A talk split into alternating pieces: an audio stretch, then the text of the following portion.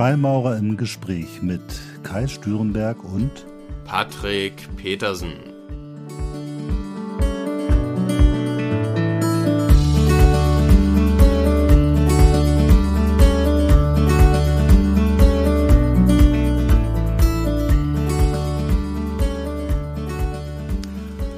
Herzlich willkommen zu einer neuen Folge von Freimaurer im Gespräch. Heute zum Thema Spiritualität. Hallo Patrick. Hallo Kai und herzlich willkommen auch von mir. Spiritualität, ein spannendes Thema. Äh, wundert mich, dass wir das erst so spät aufgegriffen haben. Äh, du hast es vorgeschlagen. Warum? Ja, ich habe festgestellt, also wir, ähm, würde ich sagen, haben, sind ja beide, haben eine, beide eine Affinität zu Spiritualität und haben auch einige Nachrichten bekommen von Zuhörern, die ähm, mit dem Thema offenbar in Resonanz gegangen sind.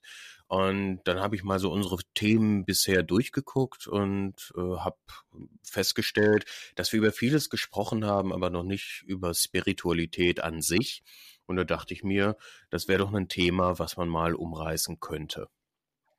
Finde ich total spannend, weil tatsächlich, wenn man mal so guckt, wie oft unsere Folgen gehört werden, dann sind die Themen, die ein wenig mit Spiritualität zu tun haben, ziemlich stark nachgefragt. Zum Beispiel die Folge über die Kabbala. Äh, ist unglaublich gut gelaufen. Hat mich erstaunt, hatte ich gar nicht so erwartet. Wie ging es dir dabei? Ja, das ist so ein bisschen äh, so, ein, so ein Lotteriespiel gewesen. Also ähm, ich hatte, ich konnte das auch überhaupt gar nicht einschätzen. Ich hätte mir genauso gut vorstellen können, dass Kommunikation oder ähnliches ähm, ganz vorne mit dabei ist auf Platz eins. Aber ähm, ja, umso spannender fand ich es auch, das zu beobachten. Und ja, darum denke ich, macht das auch Sinn, da anzuknüpfen.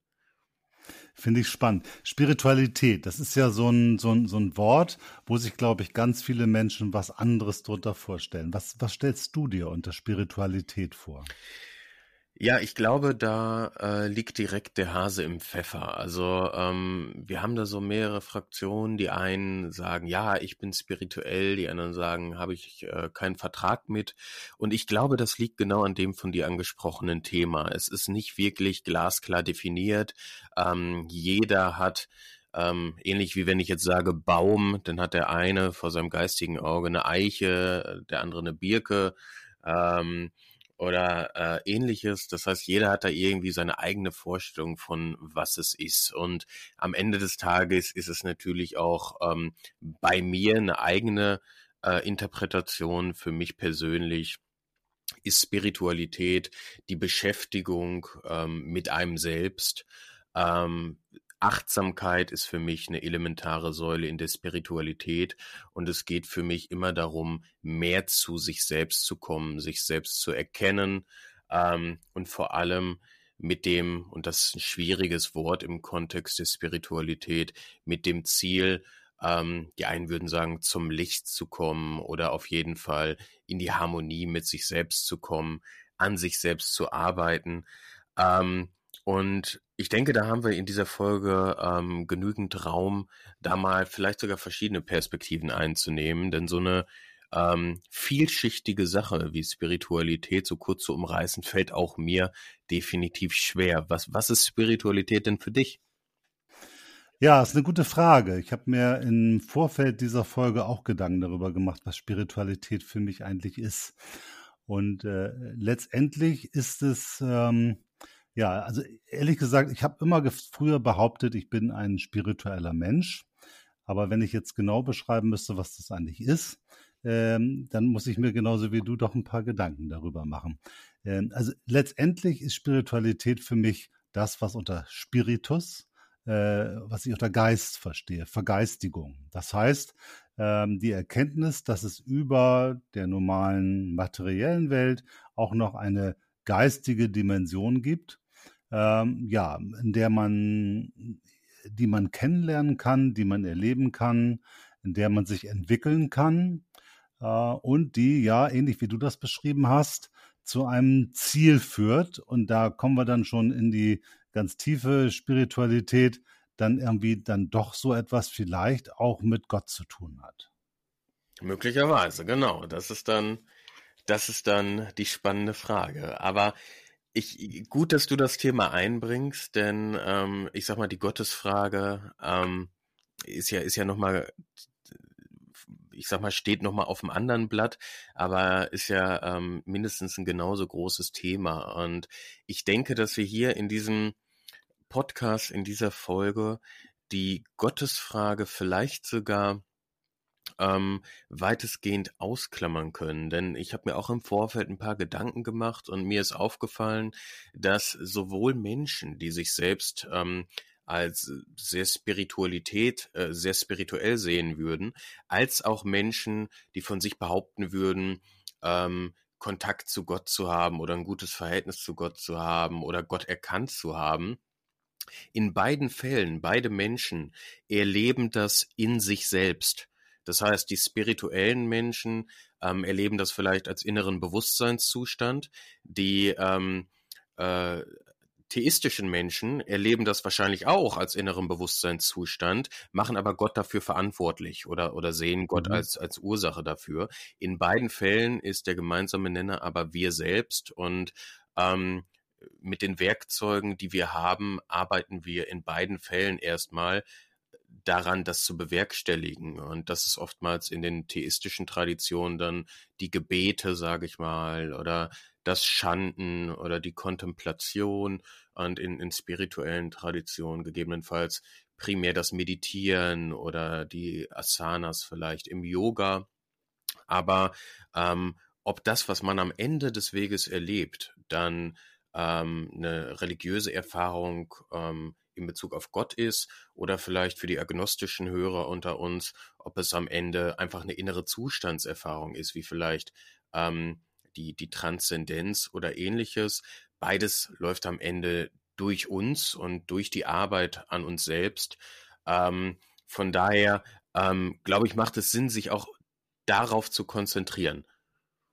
Ja, das macht total Sinn. Also ich will vielleicht nur ganz kurz, damit man das einordnen kann oder als, als Hörer ganz kurz beschreiben, wie meine Gottesvorstellung ist, nur damit, wenn ich über sowas rede, damit das nicht missverstanden wird. Also für mich ist eben die Gottesvorstellung definitiv nicht theistisch, äh, sondern für mich ist Gott steht für mich als Begriff für ein Prinzip, so wie ein Naturgesetz, wie die Gravitation, wie auch andere Dinge.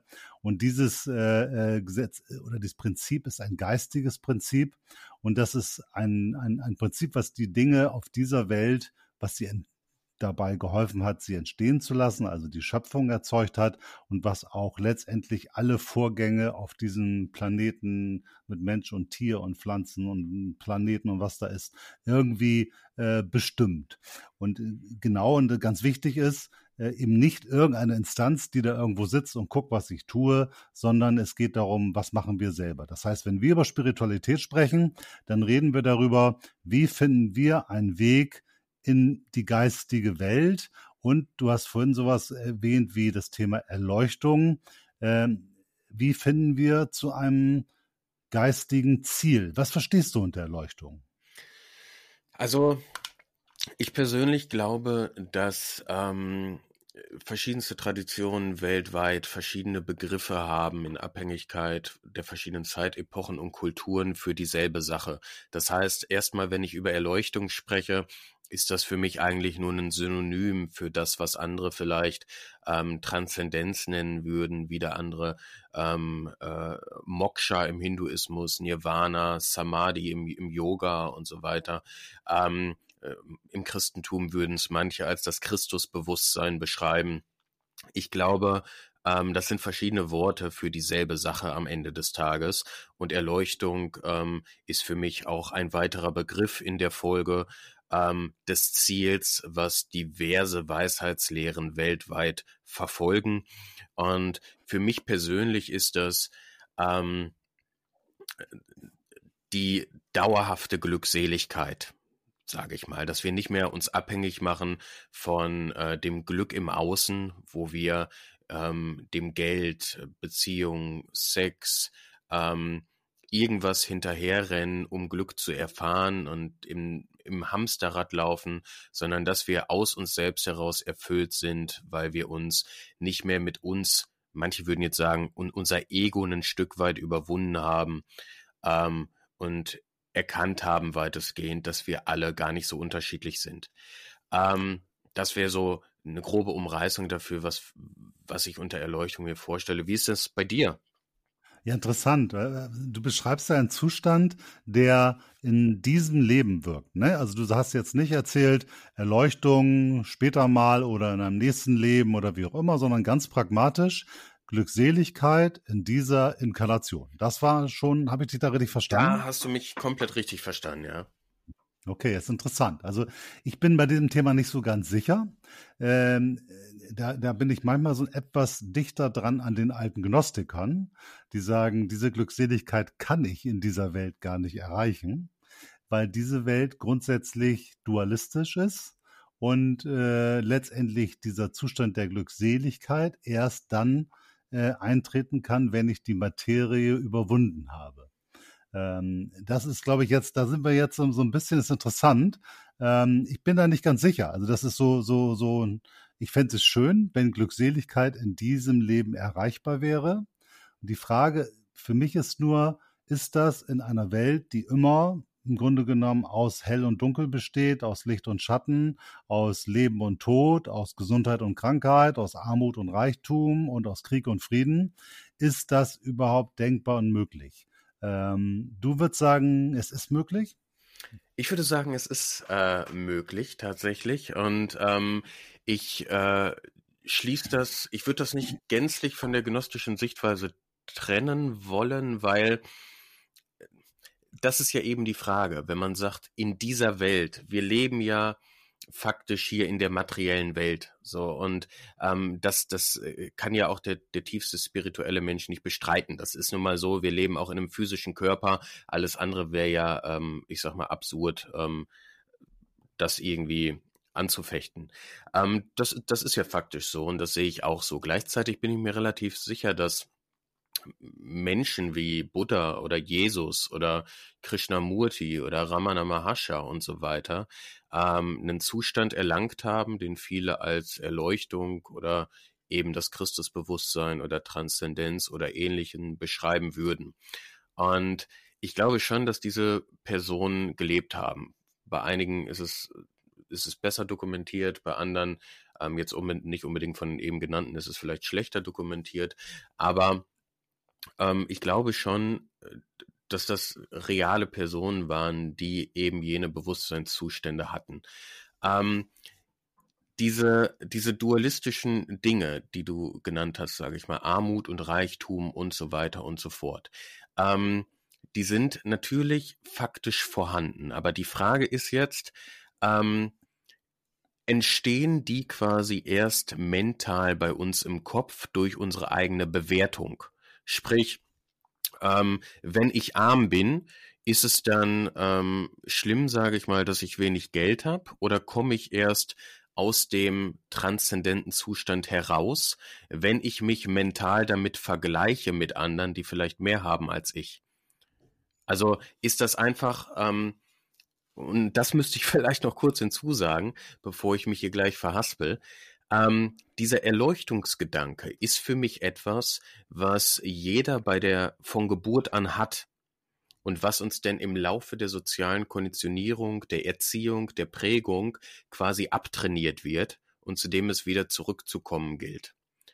Das heißt, es ist für mich nicht was, was wir von Null an erreichen müssen. Es ist für mich eher was, wo wir uns wieder zurück hinarbeiten müssen. Das ist, glaube ich, eine ganz wichtige Sache. Also, äh, was du sagst, ist ja, dass im Grunde genommen der, der, das Ziel der spirituellen Arbeit schon in uns eigentlich drin ist oder drin war oder angelegt ist. Und wir müssen es eigentlich wieder freilegen und den Zugang dazu wiederfinden. Genau. Also das ist meine persönliche Interpretation davon, ja. ja. Das ist interessant. Also du hattest eben gesagt, dass ähm, wir in dieser materiellen Welt leben. Ich würde das noch ergänzen, würde sagen, ja, wir leben in der materiellen Welt, aber wir leben gleichzeitig auch in der geistigen Welt. Mhm. Äh, also in, nach meinem Verständnis oder so wie ich wir haben ja beide unglaublich viele Bücher über diese Thematiken gelesen und diese Thematik wird ja auch schon seit Jahrtausenden beschrieben. Also angefangen bei äh, ähm, den ganz frühen Urreligionen äh, über Pythagoras, über Sokrates, über äh, später dann ähm, die Dichter wie Goethe oder, oder alle haben sich Gedanken gemacht, wie, was ist das eigentlich? Und, und ich glaube, dass wir eigentlich permanent in dieser Welt leben. Wir haben eine materielle Welt, aber um uns herum ist eben auch eine geistige Welt. Die Welt, die wir durch unsere Gefühle und unsere Gedanken formen. Mhm. Und ich glaube, dass das alles jederzeit immer am gleichen Ort zur gleichen Zeit vorhanden ist. Und durch die spirituelle Entwicklung, wenn man daran arbeitet und wenn man meditiert und sich mit den Themen auseinandersetzt, dann bekommt man zunehmend Zugang zu dieser geistigen Welt. Also dass man sie besser äh, fühlen, erkennen oder wahrnehmen kann.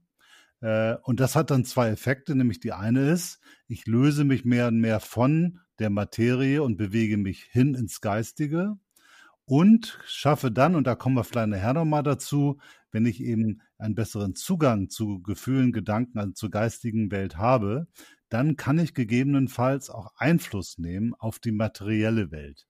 Äh, dann kommen wir so zu diesem Aspekt der, der man nennt das dann äh, der Magie.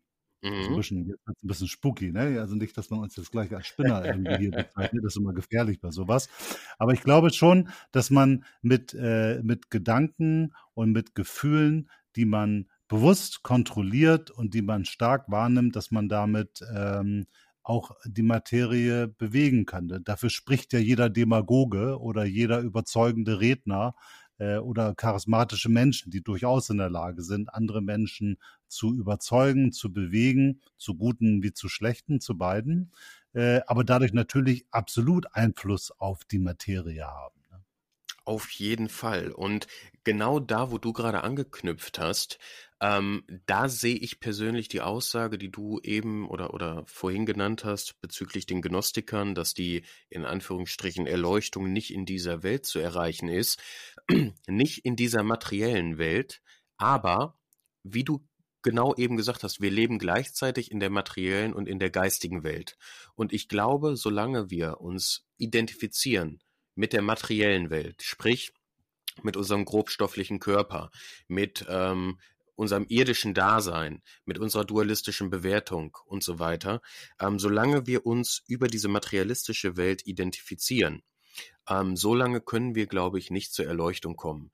Aber das ist für mich eine Identifikation mit der Materie und ähm, weniger hier auf das irdische Dasein bezogen. Also das ist so, wie ich das verstehe. Und genauso wie du eben gesagt hast, mit der Zeit kann man zum Beispiel durch Meditation, Kontemplation etc. sich selbst immer mehr vergeistigen.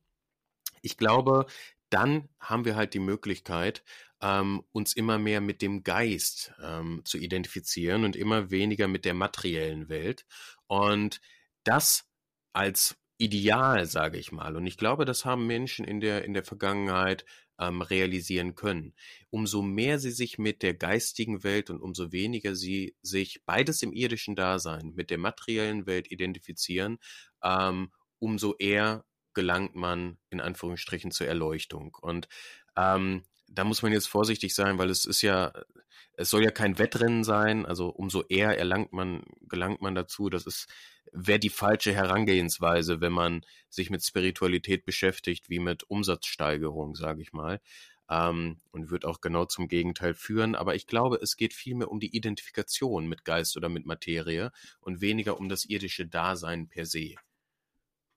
Das ist interessant. Also ähm, ich würde das nochmal gern so ein bisschen beleuchten. Warum macht man denn das eigentlich? Ne? Also ich habe das mal so, äh, vielleicht, äh, wenn ich darf, beschreibe ich mal ganz kurz mein Bild von äh, Spiritualität oder von diesem spirituellen Weg. Ich versuche das mal ganz einfach zu beschreiben, damit man ein Bild davon hat, wie mein, äh, meine Vorstellung davon ist, äh, auf welchem Weg ich eigentlich bin oder welches Ziel ich äh, verfolge. Ist das okay? Ja, sehr gerne. Ich habe Zeit mitgebracht. Haben wir beide. Also pass auf. Für mich ist es eigentlich ganz einfach. Mein Wahrnehmung, das ist das, was ich aus vielen Büchern gelesen habe. Ich bin äh, normal christlich groß geworden und das habe ich immer nicht verstanden, weil ich gesagt habe, Mensch, komisch, irgendwie ist das immer alles ungerecht auf dieser Welt und, und wieso ist das so? Und, und ich habe den Sinn da nicht hinter, hinter kapiert. Und dann bin ich irgendwann auf diese sagen wir mal, diese Vorstellung der, der, der Yogis gekommen oder auch des westlichen Okkultismus, so zu der klassischen Esoterik, die ein anderes Bild hat, das im Grunde genommen darauf beruht, und das findet man im westlichen Okkultismus genauso wie in, beim Inder oder im Buddhismus. Ähm, ich selber habe halt so etwas wie ein äh, Teil von ja, von dem göttlichen Funken oder Gott oder wie auch immer, diesen Teil habe ich in mir und diesen Teil, der begleitet mich in dieser Inkarnation und dieser Teil wird auch wieder inkarniert. Das heißt, wenn ich irgendwann sterbe, dann äh, werde ich irgendwo wiedergeboren und dieser, dieser Teil, diese Seele oder wie man es auch immer nennen mag, dieser Teil geht mit und sammelt von Inkarnation zu Inkarnation Erfahrung. Und ich komme letztendlich immer wieder in Situationen, in denen ich mich äh, beweisen muss, in denen ich Aufgaben lösen muss, in denen ich Dinge überwinden muss. Und wenn ich das gut hinkriege, dann kann ich irgendwann aus diesem Rad der Inkarnation aussteigen und muss mich dann nicht mehr in der Materialität inkarnieren und kann dann, äh, dann habe ich meinen, meinen göttlichen Funken wieder zu, zu Gott gemacht. Das heißt, ich selbst, jeder Mensch ist ein Teil von, von Gott oder wie man es auch immer nennen mag äh, und hat die Möglichkeit, wenn er sich vergeistigt und wenn er sein Ego überwindet, auch wieder dazu zurückzukommen. Und das hat mir auf einmal sowas wie die Welt ein Stück weit erklärt, weil dann war es für mich auf einmal äh, erträglich, dass manche Menschen in Glückseligkeit und Reichtum leben und andere in Leid und Armut, ähm, weil ich mir gesagt habe, okay, dann muss der in dieser Inkarnation eben in dieser Situation sein und in der nächsten Inkarnation hat er dann einfach eine andere Situation.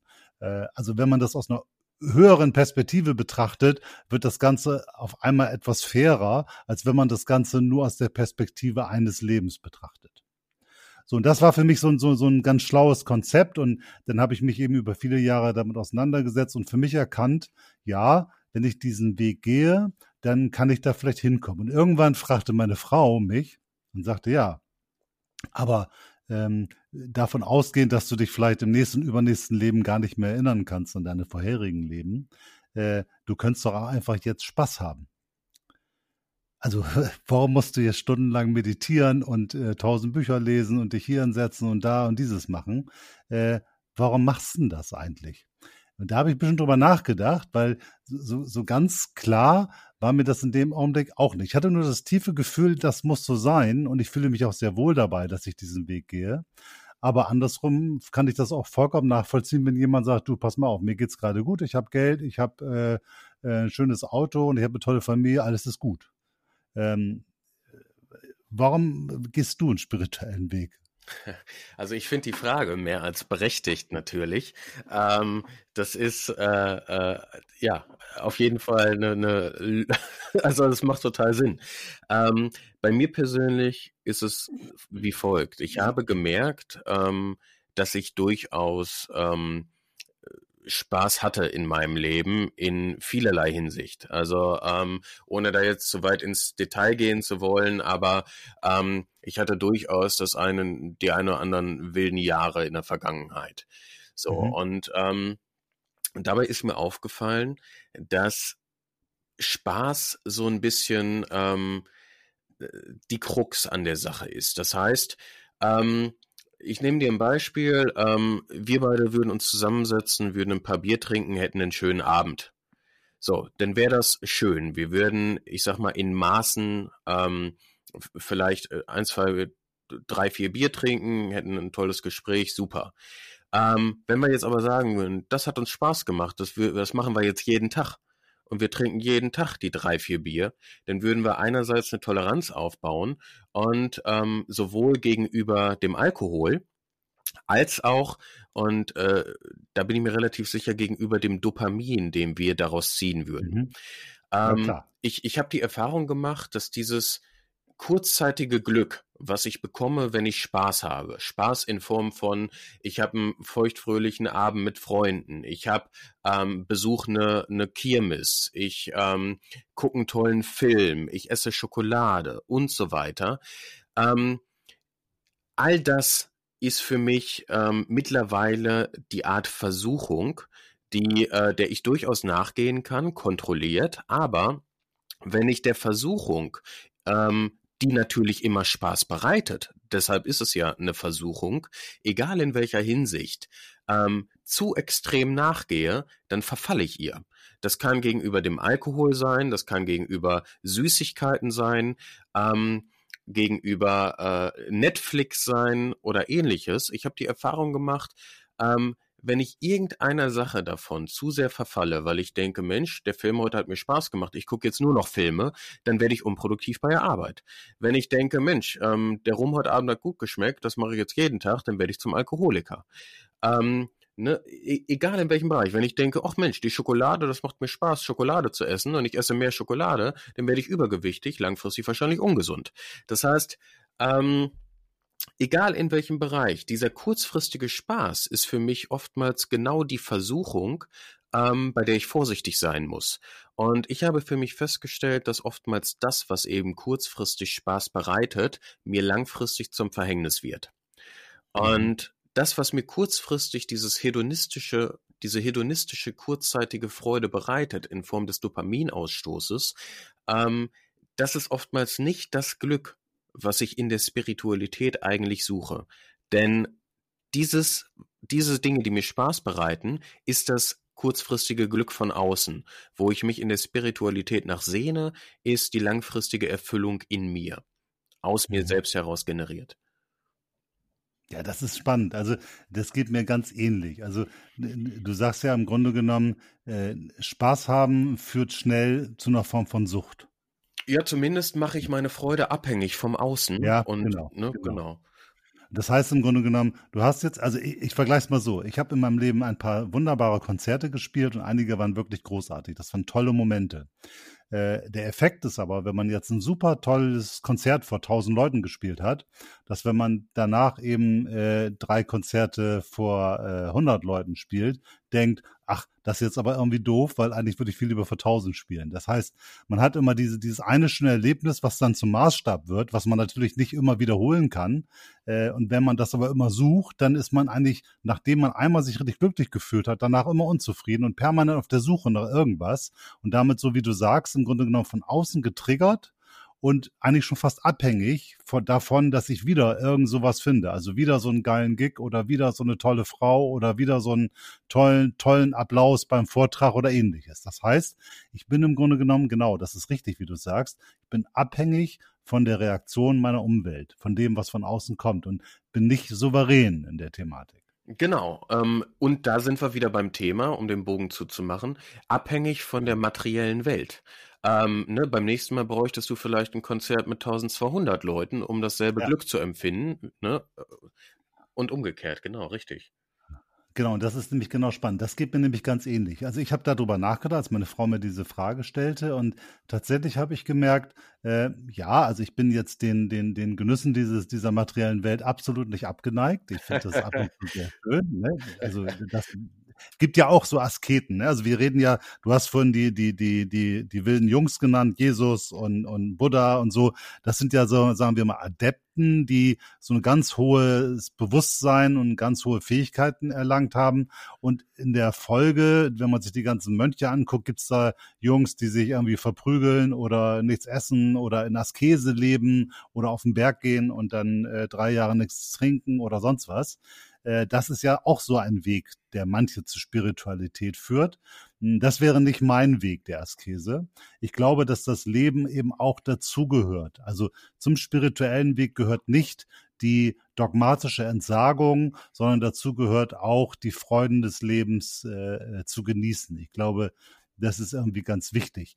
Für mich hat die Spiritualität oder der, der, die, die Beschäftigung damit dazu geführt, dass ich viel mehr Gelassenheit entwickelt habe äh, und mehr gelernt habe, auch das Leben ein Stück weit anzunehmen, wie es so kommt. Also wenn Dinge mal super laufen, mich darüber zu freuen und wenn Dinge nicht so gut laufen, das auch anzunehmen und in so einem Bewusstsein, das soll jetzt alles so sein und äh, wir gucken mal, was es auf lange Sicht so insgesamt mit uns macht und im Grunde genommen äh, sind ja auch viele Herausforderungen, gute Möglichkeiten, um zu wachsen und zu lernen. Und ich finde, das fällt mir leichter, wenn ich das aus einer spirituellen Perspektive betrachte. Also ich kann besser verstehen, wenn Menschen oberflächlich betrachtet dummes Zeug machen oder äh, vielleicht auch Blödsinn erzählen, äh, weil ich mir einfach sagen kann, na ja, der, der ist da eben noch nicht so weit und der ist jetzt an seinem Platz der Inkarnation und da ist das auch alles richtig und gut, so wie er das tut und der kommt jetzt in mein Leben und ich muss gucken, was das mit mir macht und wie ich da letztendlich auch was Gutes irgendwie rausziehen kann. Also ich habe viel Verständnis gelernt für meine Umwelt und in vielen Dingen auch eine größere Ruhe, weil bei mir auch aufgehört hat, immer nach dem nächsten Kick hinterher zu sein. Also ich bin in der Lage, durch meine spirituelle Arbeit, durch meine Meditation oder auch durch meine, meine rituellen Tätigkeiten, äh, mir einen Zustand zu erarbeiten, in dem ich ganz ich bin. Ja, wo ich, wo ich wirklich mich fühle, wo ich dann ganz äh, weiß, okay, du bist jetzt der Kai und das ist ganz unabhängig davon, was andere Menschen sagen oder ob du gerade Geld auf dem Konto hast oder nicht. Du bist jetzt Kai und du kannst wirklich mal in dich reinfühlen und du bist ja, ich bin ich. So, diese Wahrnehmung, äh, die, die fand ich sehr angenehm zu sehen, ich selber bin etwas wert, ich bin da und äh, weil ich habe mich sonst tatsächlich oft nur in dem Dialog, in der Interaktion mit anderen Menschen wahrgenommen, definiert. Und das hat sich nivelliert durch die spirituelle Arbeit. Ja, sehr schön. Das klingt, äh, das klingt auch unglaublich nach einem unglaublich harten Weg. Also muss man sagen, man sagt das oftmals so daher, ähm, aber äh, wenn man sich länger mal mit sich beschäftigt hat, dann da gehört schon einiges zu. Ja, genau. Und diese Form der Glückseligkeit ist für mich eigentlich immer wieder auch zu erkennen, dass man wenn man nämlich, genau, wenn man in der Meditation ist oder wenn man sich in diesen Zustand versetzt und versucht, mehr mit der geistigen Welt in Kontakt zu kommen, dann gibt einem das auch in vielen Bereichen ganz viele Erkenntnisse. Also, ne, man sitzt dann da und, und denkt über Dinge nach und manchmal bekommt man auch einfach so, so eine Idee, so was man eigentlich jetzt tun sollte oder, oder nicht tun sollte oder was jetzt gut oder, oder nicht gut ist. Also ich finde, man bekommt, indem man diese Ruhe in sich erzeugt, diese geistige Ruhe und sich loslöst vom Alltag, von der Materialität, äh, bekommt man Zugang zu anderen, das hört sich jetzt irgendwie so ein bisschen spinnert an, aber Zugang zu anderen Wahrnehmungsebenen, als wenn sich im Kopf immer mal so Türen öffnen und dann neue Ideen und neue Gedanken und neue Impulse entstehen. Hast, hast du auch sowas?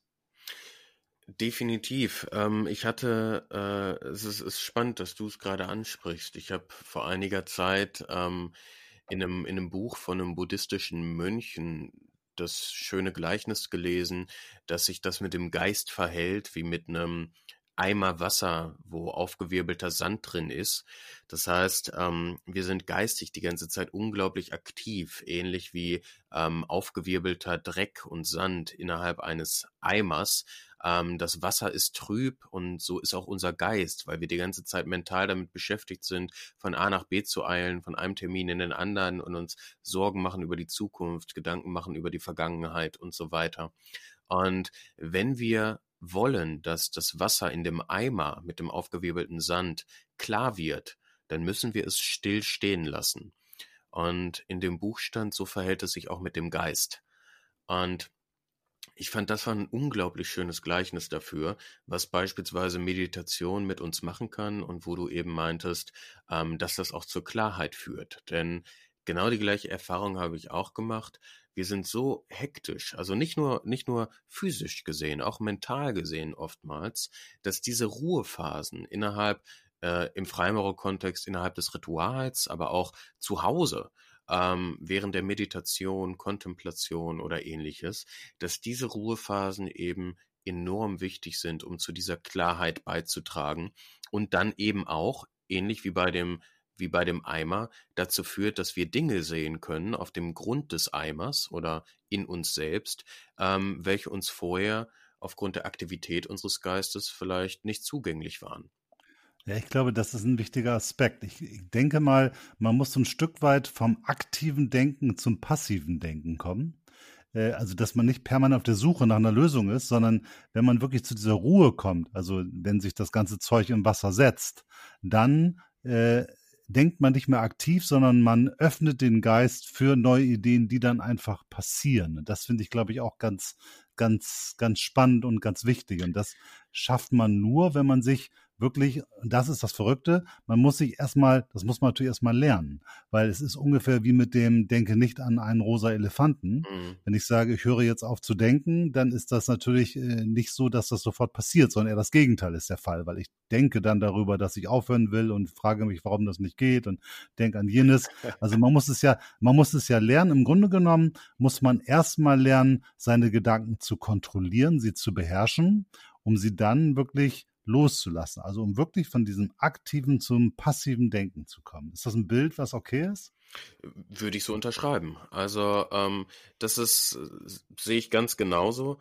Ähm, die Frage ist auch, also ich, ich, kenne spirituelle Ansätze, die sagen beispielsweise, dass wir ähm, überhaupt nicht, also den Großteil der Zeit überhaupt nicht selbstständig denken, sondern das sage ich mal in Abhängigkeit von unserem Zustand, wenn wir, ich sag mal, depressiv sind oder sehr wütend sind oder uns sehr schuldig fühlen eine Zeit lang wegen irgendwas, ähm, aus dem Äther, aus dem Kosmos oder irgendwas eben entsprechend gegebenenfalls jetzt mit Bewertung negative Gedanken anziehen.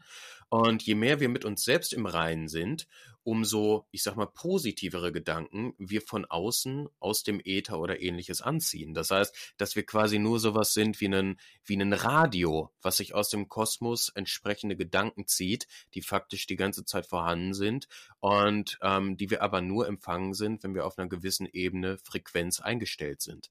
Ähm, es ist auch das finde ich total schön. Das finde ich total schön. Also ich kann das 100% unterschreiben, was du gerade erzählt hast. Wobei ich mir vorstellen kann, dass der eine oder andere Hörer jetzt sagt, das ist ja so typischer Thalia-Esoterik. Ne? So aus der, aus der Ecke hier Lebensberatung und äh, wünsch dir was oder äh, äh, werfe einen Wunsch in den Kosmos oder so. äh, da gibt's ja ganz viel, sagen wir mal, ziemlich triviale Literatur zu dieser Thematik. Aber das Prinzip, was du beschreibst, ist, ich muss mich eintunen und ja, wie ein, wie ein Radioempfänger. Ich glaube, das ist genau richtig. Man muss es schaffen, im Rahmen seiner spirituellen Arbeit auf die richtige Frequenz zu kommen. Ja. Und ich fand auch das, was du vorhin gesagt hast, sehr schön mit der Gelassenheit. Ich glaube, das ist auch eine, äh, einer der verbreitetsten Effekte, sage ich mal, die Spiritualität auf viele Menschen haben. Und das ist auch was, was ich, was ich bei mir beobachten konnte, ein Stück weit. Und ich glaube, dass auch das wieder zu tun hat damit, dass wir ähm, eventuell in der Spiritualität oder mit der spirituellen Beschäftigung mit uns lernen, ähm, mehr Dinge anzunehmen, so wie sie sind. Das heißt, mhm. es ist vielleicht weniger so, wir werden gekündigt und ähm, verfallen denn nicht mehr so schnell in unsere, wie du eben gesagt hast, aktiven Gedanken im Sinne von, wie konnte das passieren? Warum hat mein Chef das getan? Warum wurde der Peter nicht gekündigt, sondern ich? Ich war doch viel fleißiger. Ähm, diese ganzen Formen der Gedanken, die in uns zusätzlich Stress erzeugen, sondern wir nehmen, sind bereiter gegebenenfalls Sachen anzunehmen und vertrauen auch gegebenenfalls auf die höhere Ordnung, dass das schon gut ist, langfristig so wie es ist. Gegebenenfalls sogar, wie du angesprochen hast, über mehrere Inkarnationen, aber erstmal, dass schon alles seinen Sinn hat. Und es gibt in dem Kontext ja auch dieses wundervolle ähm, Gelassenheitsgebet, äh, wo es heißt, Gott gibt mir die Gelassenheit, Dinge hinzunehmen, die ich nicht ändern kann, und den Mut, Dinge zu ändern, äh, die ich ändern kann, und die Weisheit, das eine vom anderen zu unterscheiden. Mhm. Und ja.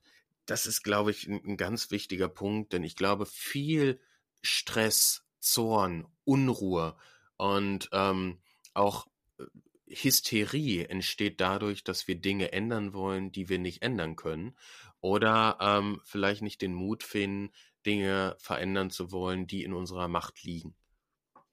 Das sind zwei ganz wichtige Aspekte. Der eine ist, glaube ich, der, dass man eben nicht mehr anfängt, die Schuld beim anderen zu suchen, nach dem Motto, meine Arbeitsstelle ist doof, meine Kollegen sind doof, mein Chef sind doof, sondern dass man mehr und mehr zu der Erkenntnis kommt, äh, also erstmal muss ich bei mir gucken. Ne? Ich bin verantwortlich für mein Leben und für das, was mir passiert und die anderen sind irgendwie da, das ist okay, aber ich muss bei mir gucken, was ich machen will oder nicht oder was da passiert. Und letztendlich, da kommen wir in diese ganzen Dinge rein, äh, äh, an Psychosomatik und andere Dinge, äh, egal ob man jetzt beruflich erfolgreich ist oder ob man gesund ist, Da gibt es sicherlich Schicksale und, und, und blöde Sachen, aber in den meisten Fällen oder in vielen Bereichen kann man selbst am meisten dazu tun, äh, seine Situation zu verbessern.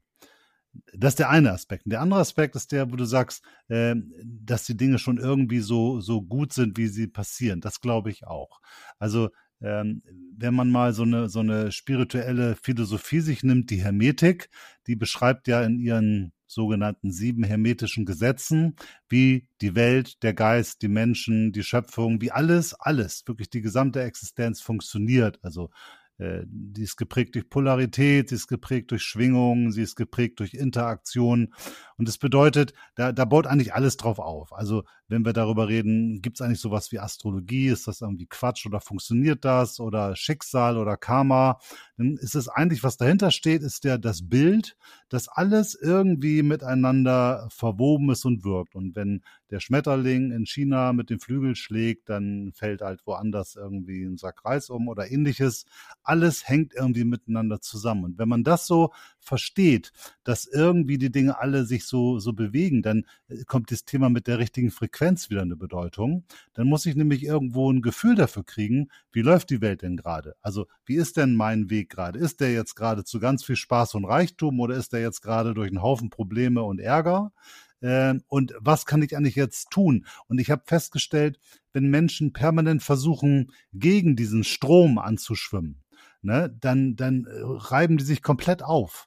Äh, und es ist viel klüger, sich in diesen Strom reinzubegeben, weil dann geht man viel mehr damit durch, durch den Klassiker, äh, nach dem, wenn nach dem äh, Regen kommt auch Sonnenschein und ähnliche Dinge.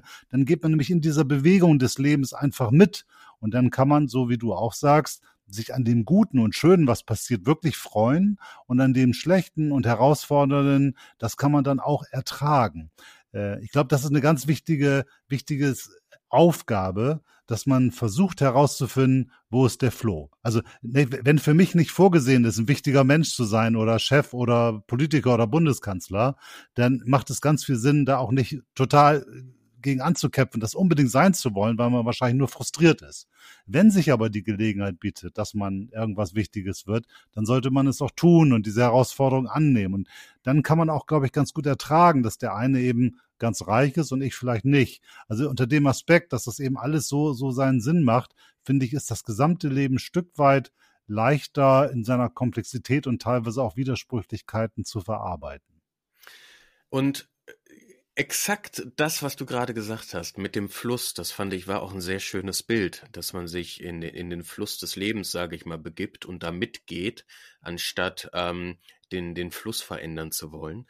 Ähm, ich glaube, wenn wir das als Ideal, als, als gemaltes Bild, wenn wir das perfektionieren und 100 Prozent mit dem Fluss mitschwimmen, weil wir ein Urvertrauen haben, ein Gottvertrauen haben, wie auch immer wir es nennen wollen. Ich glaube, dass das in der letzten Instanz das ist, was viele Erleuchtung nennen.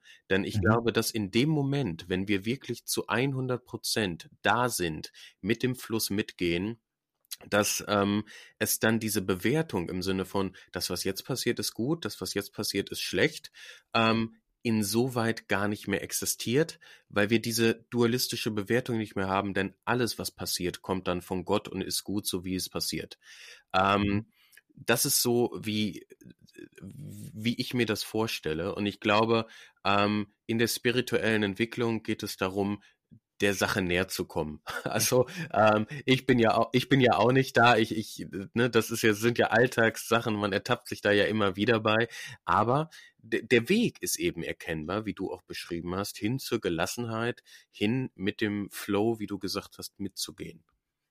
Ja, und was das Interessante ist, und da kommen wir jetzt wieder zu den Leuten, die sagen, du mit damit mit Wiedergeburt und Inkarnation und, und später und so, das interessiert mich alles gar nicht, weil glaube ich nicht dran oder ist mir nicht wichtig.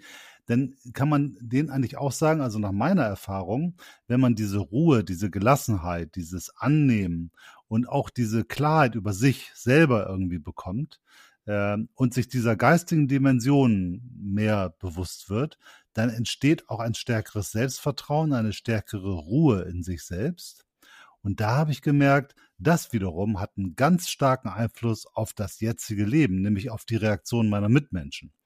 Ne, wenn ich selber klarer bin und wenn ich nicht mehr so abhängig bin von Reaktionen, dann entsteht, dann nehmen die anderen auch eine stärkere Souveränität wahr. Und äh, ich habe festgestellt, ich kann in vielen Dingen viel überzeugender und viel auch teilweise erfolgreicher agieren, weil sich auch mein Verhalten ändert und durch mein Verhalten ändert sich auch die Reaktion meiner Mitmenschen. Also ich finde, ein, ein spiritueller Weg oder eine spirituelle Arbeit hat durchaus auch echte Vorteile fürs reale Leben. Da gibt es äh, definitiv Wechselwirkungen. Ähm, sehe ich ganz genauso. Und du hast die schöne Formulierung gerade gewählt, nicht mehr so abhängig von den Reaktionen. Und ich habe vor einigen Jahren mal einen Kurs mitgemacht, da ging es auch um die Kabbalah und ein Satz, der hat sich mir, also es war ein zweimonatiger Kurs, ähm, wöchentlich mehrmals Termine gehabt und ein Satz hat sich mir komplett eingebrannt und der hat Spiritualität, also dieser Satz hat Spiritualität so beschrieben, dass das Ziel ist, sich von einem reaktiven zu einem proaktiven Wesen zu entwickeln. Und diese Definition bezog sich auf die Reaktion auf die materielle Welt. Das heißt, mhm. ein Mitmensch sagt was oder irgendwas passiert, ich werde gekündigt, ich, äh, meine Partnerin trennt sich oder ich werde beleidigt. Und ich höre auf, reaktiv zu sein, auf diese reaktive Sachen im Außen zu reagieren, auch emotional natürlich, und handle aus mir selbst heraus proaktiv. Mhm. Und ähm, diese Entwicklung, ähm, das finde ich, ist auch eine sehr schöne Zusammenfassung für Spiritualität, denn diese Wechselwirkung, die du eben beschrieben hast, die habe ich auch festgestellt. Interessant. Proaktivität ist ein wichtiger Aspekt und Eigenverantwortung. Das sind, glaube ich, die beiden äh, wichtige Dinge. Also ich, ich brauche mir gar keine Gedanken darüber zu machen. Da sind wir jetzt, haben wir jetzt fast die Brücke zur Freimaurerei bekommen, ne? Die ja im Grunde genommen auch sagt, äh, mach dir um dich Gedanken, erkenne du dich selbst und schaue, was du an dir arbeiten kannst und kümmere dich nicht so viel um die Menschen um dich herum, weil äh, letztendlich kannst du dein Glück nicht darin finden, dass andere Menschen sich in einer bestimmten Art und Weise verhalten, sondern das Glück kannst du nur in dir selber finden. Ja, ganz genau. Ja, ich meine, äh, da sind wir jetzt bei der Freimaurerei. Freimaurerei und Spiritualität. Äh, ist es so, dass die Freimaurerei ein spiritueller Bund ist? Und das, das ist halt eine, eine sehr polarisierende Frage. Ne? Ähm, wenn du mich als äh, nach meiner persönlichen Meinung fragst, würde ich bedingungslos sagen, ja. Für mich ist das ähm, einer der Hauptaspekte der Freimaurerei, die spirituelle Arbeit an sich selbst. Für mich ist es einer der Hauptzweck der Rituale, die ja auch im Mittelpunkt der Freimaurerei stehen. Für mich ähm, sind, ist, ist der Weg und die Symboliken, die auf dem Arbeitsteppich skizziert werden, ähm, hauptsächlich spirituell zu interpretieren. Ähm, für mich persönlich ist es definitiv so, gleichwohl ich mir natürlich bewusst darüber bin, dass viele das nicht teilen mögen. Wie ist das bei dir? Ja, genau. Also das, wir, wir sind ja da an der Stelle eher äh, genau, wir gehören ja zu der doch relativ kleinen Zahl von Freimaurern, die die Freimaurerei überwiegend spirituell interpretierende. Ne? Das, der ganze Weg aus meiner Sicht. Es geht los mit dem Lehrling, der irgendwo die Materie ein Stück weit hinter sich lässt und sich irgendwo übergibt auf den Weg zu einem neuen äh, Weg äh, sich aufmacht. Äh, es geht immer um die Lichtsuche in der Freimaurerei. Das ist ja, wir sind letztendlich ein Lichtkult. Ne? Es wird sozusagen dem, dem Lehrling das Licht gezeigt und das Licht steht irgendwo als am, am Ziel. Unsere Symbolik weist das in jedem Grad irgendwo auf. Wir haben Symbole wie äh, das Pentagramm, das mehr oder weniger die vier Elemente beschreibt, mit dem fünften, nämlich dem Geist, also der Möglichkeit, sich über die Materie zu erheben. Und dann später haben wir äh, immer Winkelmaß und Zirkel, was ja letztendlich auch ein Hexagramm darstellt, also so ein, so ein zwei Dreiecke und die letztendlich immer dafür stehen, dass ich die Materie überwinde und ins Geistige hinüberwechsle äh, und die Dualität auf, auflöse, um dann in einen anderen Zustand zu kommen. Dann nennt man uns dann ja auch Meister nach einer gewissen Zeit. Und Meister heißt für mich eben auch, dass man die Materie gemeistert und überwunden hat und dann in einen anderen Zustand kommt. Also für mich ist die Freimaurerei auch in ihrer ganzen Tiefe spirituell Ähm, vieles davon ist im Laufe der Jahrhunderte verloren gegangen. Vieles hat sich profanisiert und verweltlicht, sodass ein Großteil der Freimaurerei äh, heutzutage eigentlich rein ethisch orientiert, moralisch ethisch orientiert ist. Ähm, und das ist auch richtig und gut so, weil ich glaube, auch dieser Weg der rein moralisch-ethischen Arbeit und Vervollkommnung ist eine sehr gute Vorbereitung für einen weiteren spirituellen Weg, weil man braucht den spirituellen Weg überhaupt gar nicht versuchen, wenn man nicht einigermaßen das wirkliche Leben gemeistert hat und einigermaßen über sich selbst Bescheid weiß. Ich glaube, das ist eine große Gefahr und man sieht es ja auch, ich sage mal, bei den ganzen jetzt sage ich es mal so ein bisschen despektierlich, Esoterik-Spinnern, äh, die teilweise einfach äh, lost in the world und gar nicht wissen, wo sie hingehören und dann anfangen, irgendwie im Kreis rumzulaufen und Bäume zu umarmen. Äh, das führt meistens nicht äh, zu was Guten. Also nach meiner Erfahrung. Das mag ein bisschen arrogant klingen, äh, aber das ist oft so ein, so ein, so ein Weglaufen vorm Scheitern im wirklichen Leben. Ja, das, äh, da bin, da bin ich bei dir. Ähm, da kenne ich auch keinen aus der, aus der Szene, ähm, wo sich das langfristig bewährt hat. So. Ähm, und auch den Weg, den du beschrieben hast, also mit den Symboliken, teile ich total. Wir sehen auch eine äh, gewisse Unterscheidung der äh, Symboliken, ohne da jetzt zu weit äh, eingehen zu wollen, von Winkelmaß und Zirkel in den verschiedenen Graden. Ähm, äh, also die unterschiedlich angeordnet sind, was auch einen klaren Weg zeichnet vom Lehrling zum Gesellen zum Meister, ähm, was meiner Meinung nach auch rein damit zu äh, interpretieren ist, wie du schon gesagt hast, dass wir von der äh, Sklaverei der Materie hinkommen zur Proaktivität des Geistes im weitesten Sinne. Und ähm, ich, ich habe auch meine Mühe, sage ich mal. Das kann aber dadurch kommen, dass ich rein durch die spirituelle Brille überwiegend blicke. Ich habe auch meine Mühe, das anders überhaupt zu interpretieren.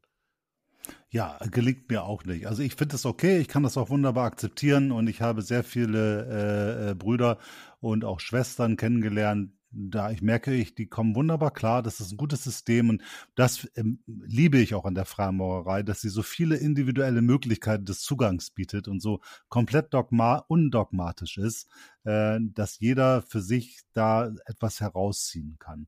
Für mich ist es auch eindeutig so, wie wir es jetzt beschrieben haben und äh, da finde ich die Freimaurerei auch einen, einen guten Weg, ähm, letztendlich ein Stück weit über die moralisch-ethische Vervollkommnung und dann noch zu einer Vergeistigung zu kommen. Und da würde mich noch ein Punkt interessieren. Ich habe gemerkt, wenn man diesen Weg geht, der Vergeistigung, dann äh, löst man sich auch ein Stück weit von, von gewissen Dingen.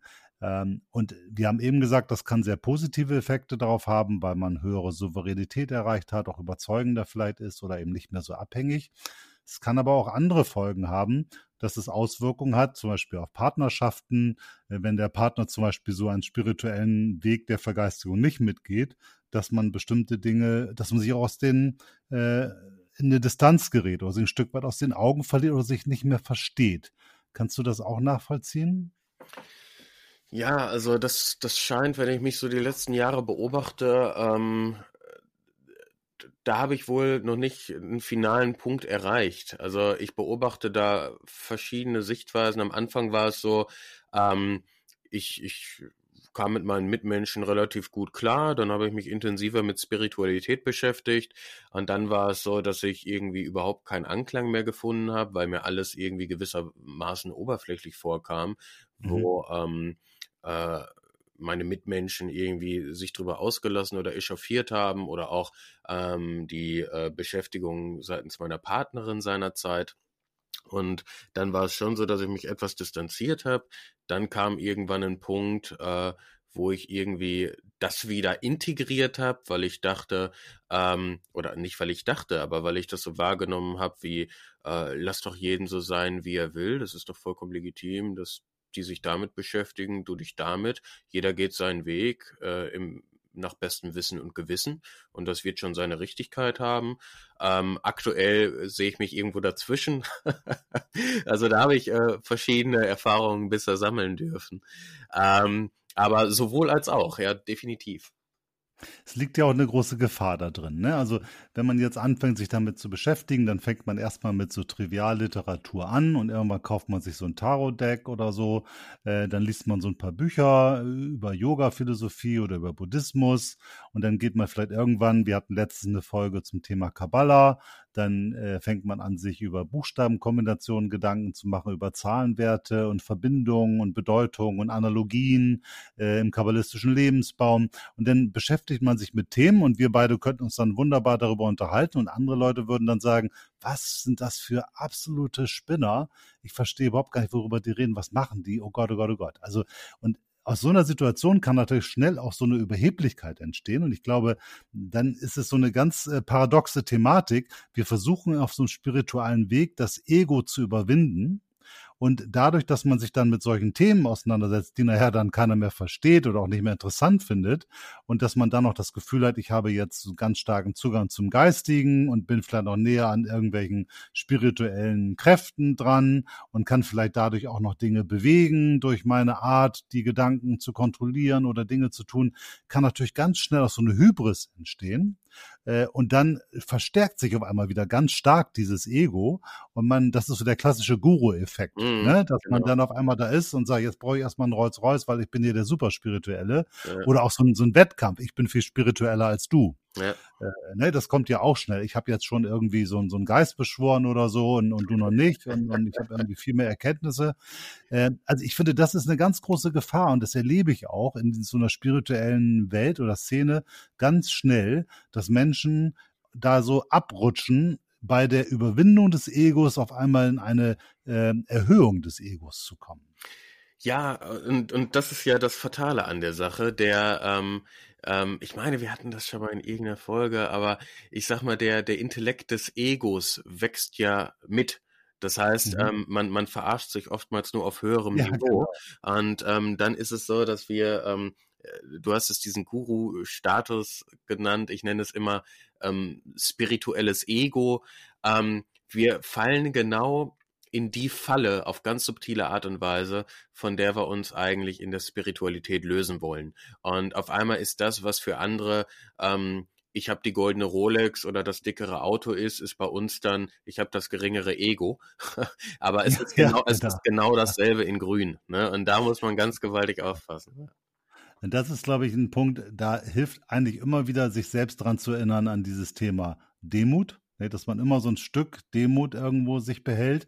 Und da hilft natürlich auch der Dialog in der Gruppe. Also in diesem Fall, wenn man jetzt in der Freimaurerloge ist oder in einer anderen spirituellen Gruppierung, dass man sich gegenseitig nochmal darauf aufmerksam machen kann. Ey, Alter, ne, so komm mal runter und jetzt fängst du gerade wieder an, dich total cool zu fühlen, so in deiner mhm. spirituellen Entwicklung. Ich glaube, da, da hilft schon die Gruppe als Regulativ.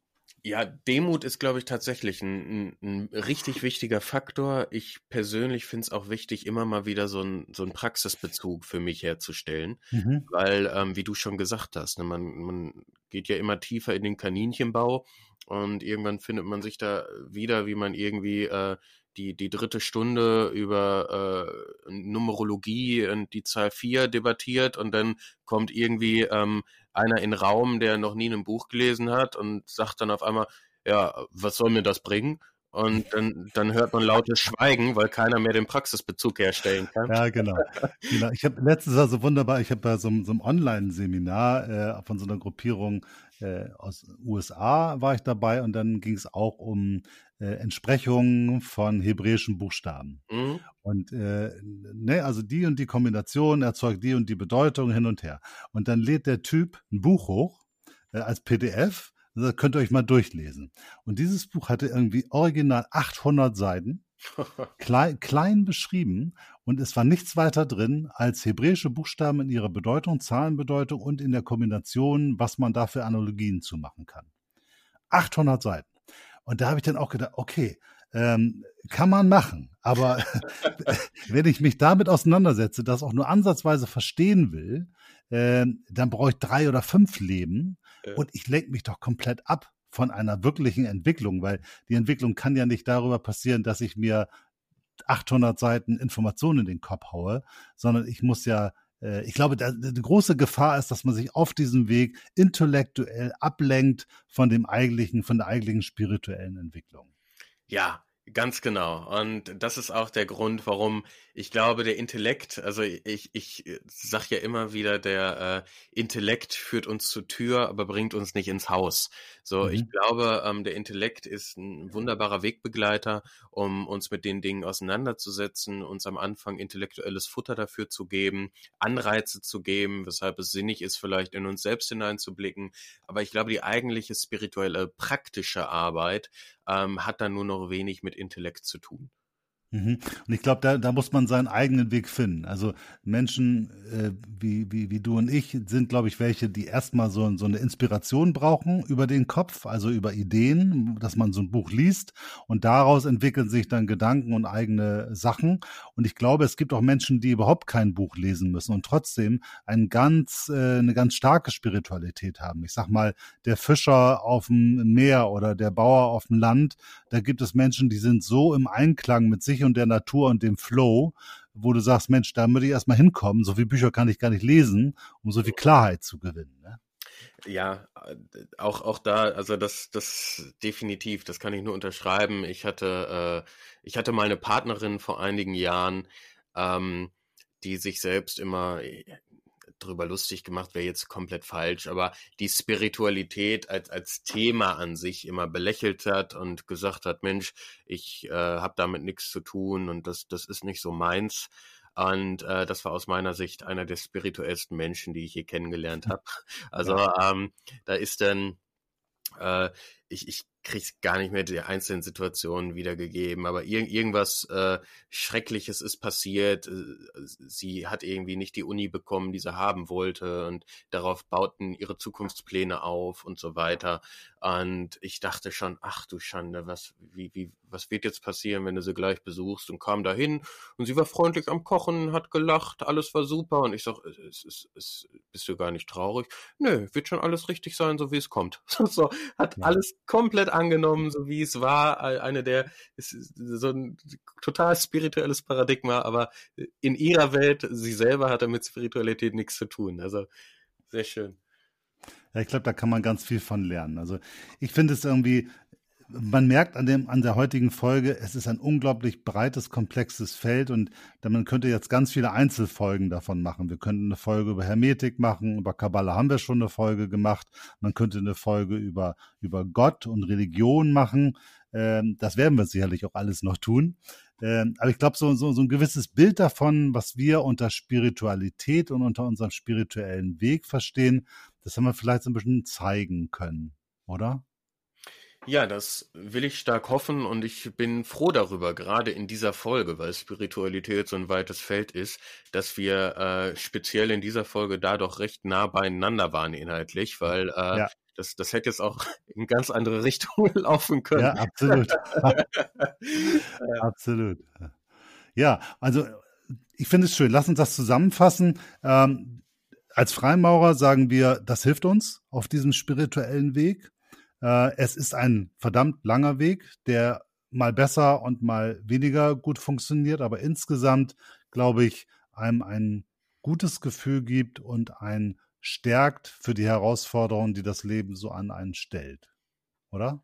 Ja, und es hat, glaube ich, definitiv, wie du auch angesprochen hast, einen praktischen Nutzen auch auf im Diesseits, auf der materiellen Welt, ähm, aufgrund der Wechselwirkung.